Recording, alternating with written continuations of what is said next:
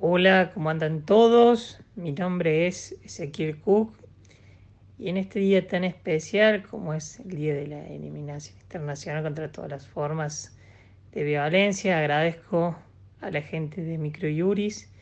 que me dio la oportunidad de brindar esta reflexión. En este caso particular para hablar de lo que refiere a la intervención tanto por un lado cautelar de los juzgados especializados en violencia, como también de las fiscalías de instrucción del fuero penal de violencia de género, las que trabajan en simultáneo, y eh, comentarles que hace poquito se ha creado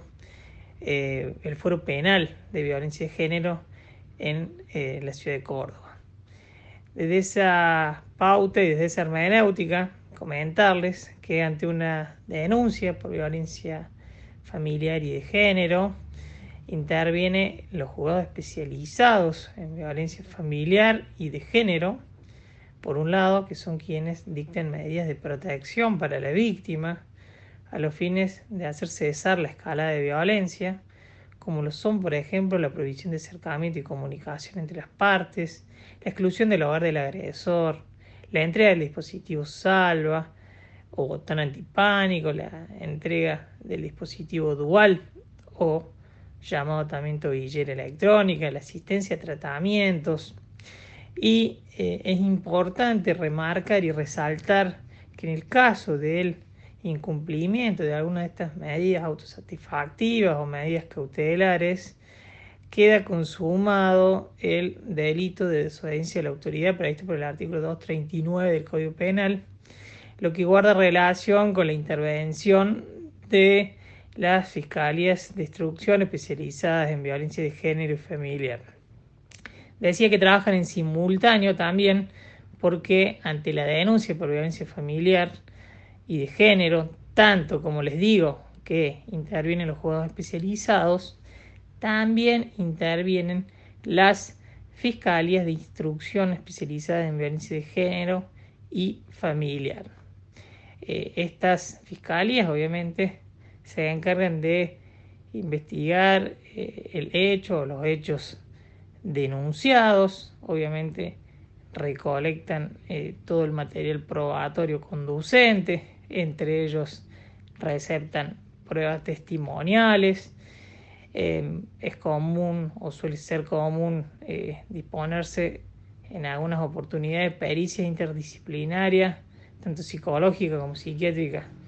al imputado, como a veces pericias eh, médicas,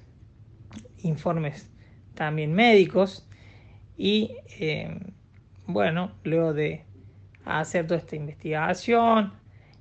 luego obviamente se tiene que declarar el imputado y en esos casos hay dos posibilidades a grandes rasgos. Si hay elementos de probabilidad suficientes para tener como acreditada la participación del imputado en el hecho, se hace la requisitoria de elevación a juicio y en otra oportunidad, en el caso que el hecho no existiera, que haya alguna duda, eh, solicitar el sobreseguimiento del juez de control y de faltas. En el interín también obviamente se pueden disponer medidas de coerción, entre las que podamos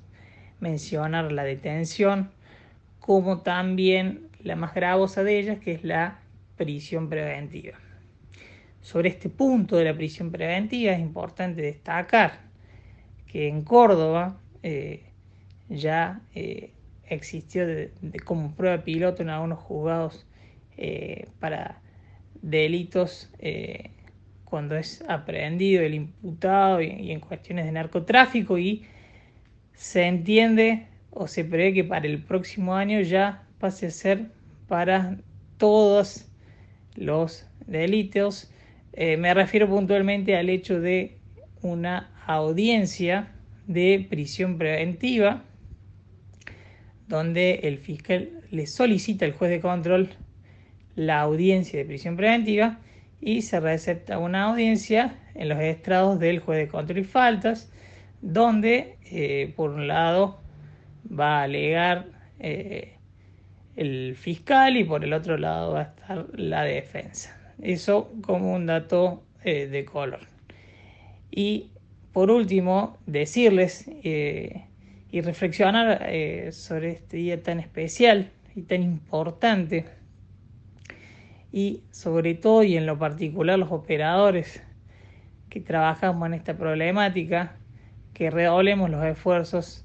en pos de luchar contra este flagelo tan complejo como es el de la violencia familiar y de género.